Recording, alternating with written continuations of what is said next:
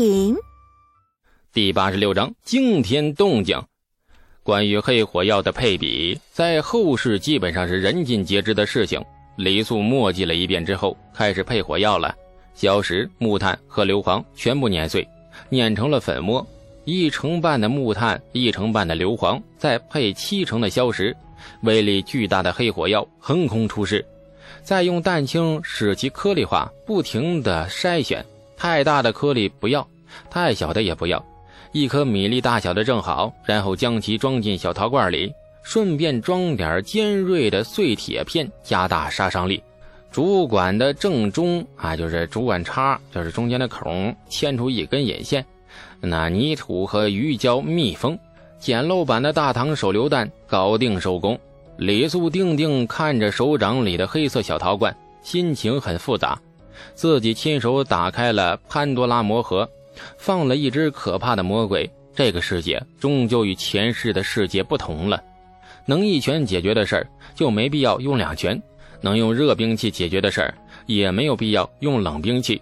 既然来到这个年代，就得好好融入这个年代，价值观不妨扭曲一点，努力迎合大家口味。比如大唐百姓把外国人当成猢狲，那自己也不妨把他们当成猢狲，用手榴弹炸几个猢狲，应该没有什么太大的愧疚感。这是个啥嘛？牛进达盯着小陶罐，一脸迷惑地问。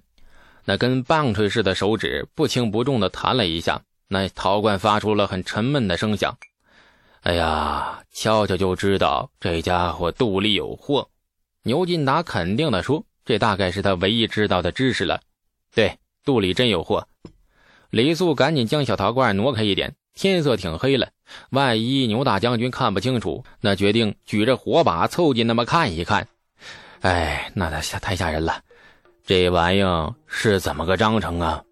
牛进达索性不乱猜，直接就问：“大总管，怎么个章程？我说不清楚，要不咱们现在试一试？行，试试。走，说吧，怎么试？”找几个草人吧，扎实一点啊！把方阵摆好，草人很快扎好，结结实实摆在中军的空地上。为了逼真，草人身上还披了衣裳，四周站满了将士，大家都举着火把，将方寸之地照得透亮。牛进达对部将的效率很满意，指着草人说：“接下来怎么做呀？”李素看了看手里的小陶罐。又看了看四周围的这么近的作死的人，很是为难。哎，还请大总管下令，请袍泽兄弟们离远一点。牛进达点头，挥手大喝：“都滚远！”人群迅速再退了几步。哎，再再远一点。李素也吃不住劲儿，不知道自己造出来的妖孽到底有多么大威力。有必要吗？哎，有必要。哎，你们这帮杀财呀，全部退出十丈以外。人群听话的退开了。行了，接下来该试威力了。李素是个很惜命的人，自然不会亲自干这么危险的事况且牵出的引线貌似不太长的样子。扭头四顾，哎，从围观人群里揪出了一个命短福薄之相的那家伙，把陶罐和火把都递给了他。哎，去，罐罐放在那几个草人的中间空地上，然后看见这根线没有啊？对，这根是引线。用火把把它点燃，然后赶紧跑，有多快跑多快，跑慢了一步就死，记住了吗？这命短福薄之相的沙财显然很不怕死，大大咧咧的将陶罐和火把接过手里，然后火把朝着引线方向凑近，不太确定般的问：“呃，就是点这根线吗？”在李素惊愕的目光中，引线果然被这沙财点着了，周围所有人都一副看好戏的模样。谁都没有把这个小罐罐当回事，唯独李素的脸绿了。引线刚点着，这李素劈手就夺过了罐子，使劲朝着草人中间一扔，大喊了一声：“卧槽！卧倒！”然后率先双手抱头扑倒在地。众人愕然，没弄清到底是卧槽还是卧倒时，忽然一声震天巨响，那脚下大地微微摇晃，草人中间升起了一团小蘑菇云。哎呦我的娘啊！巨响过后，众人才反应过来，所有人惊慌失措的狼奔使突。有人以为是天降神雷，甚至跪在地上喃喃朝着老天忏悔。全军营盘点燃了火把，隐隐可见四处人吼马嘶，诸营皆有兵马调动迹象，而且马不停地朝着那中军帅帐赶来。不仅如此，巨大的响声连松州城头的吐蕃兵都惊动了。城头很快扔出了一排火把，如同照明弹似的扔下了城墙下。借着短暂的光亮瞬间，试图发现敌人一切可疑的动向。无数支利箭从城墙箭垛的缝隙探出来，如临大敌的指着黑漆漆的城下。李素很无语啊！这一刻，他忽然想到了一个很著名的故事——烽火戏诸侯。众人哭嚎惊恐之时，唯独李素和牛进达神情还算镇定。牛进达满脸铁青，可能也是受到不小的惊吓，却强自稳住了心神，不至于太难堪。都给本帅停下！一群没用的废物！牛进达舌战春雷般的大吼，人群终于安静下来，惊恐的目光不由自主投向了空中空地的那几个早已经不成人形的草人。去几个人，告诉朱营人马说中军帅帐没事，叫他们各自回营，约束部将。不得生事！数人抱拳领命，匆匆离去。没过多久，诸将兵马终于消停下来，火把也渐渐熄灭不少。牛进达扭头看了一眼李苏，目光很复杂。走，看看那草人的下场。哼，好霸道的东西呀！这牛进达放声大笑，这笑声到底是真心还是掩饰刚才的惊吓？那不可考究。反正李素眼尖的看到牛进达脸上冷汗一滴一滴的往下巴上滑落，草人的下场很凄凉，只剩下了一小段木头棍子插在地上，衣衫和草啊全都炸飞了，地上还炸出了一个大坑。牛进达和众部下吃惊的看着小陶罐的战果，脸色分外难看。哎，快看这个！一名亲卫眼尖，指着地上大声的叫。众人顺目望去，发现平地上坑坑洼洼，长了麻子似的。亲卫蹲下，用手挖了片刻，一枚小小的碎铁块被挖了出来。包括牛金达在内，所有人倒抽了一口凉气，眼睛瞪得那滚圆。这、这是、这、这要炸进人的身体里！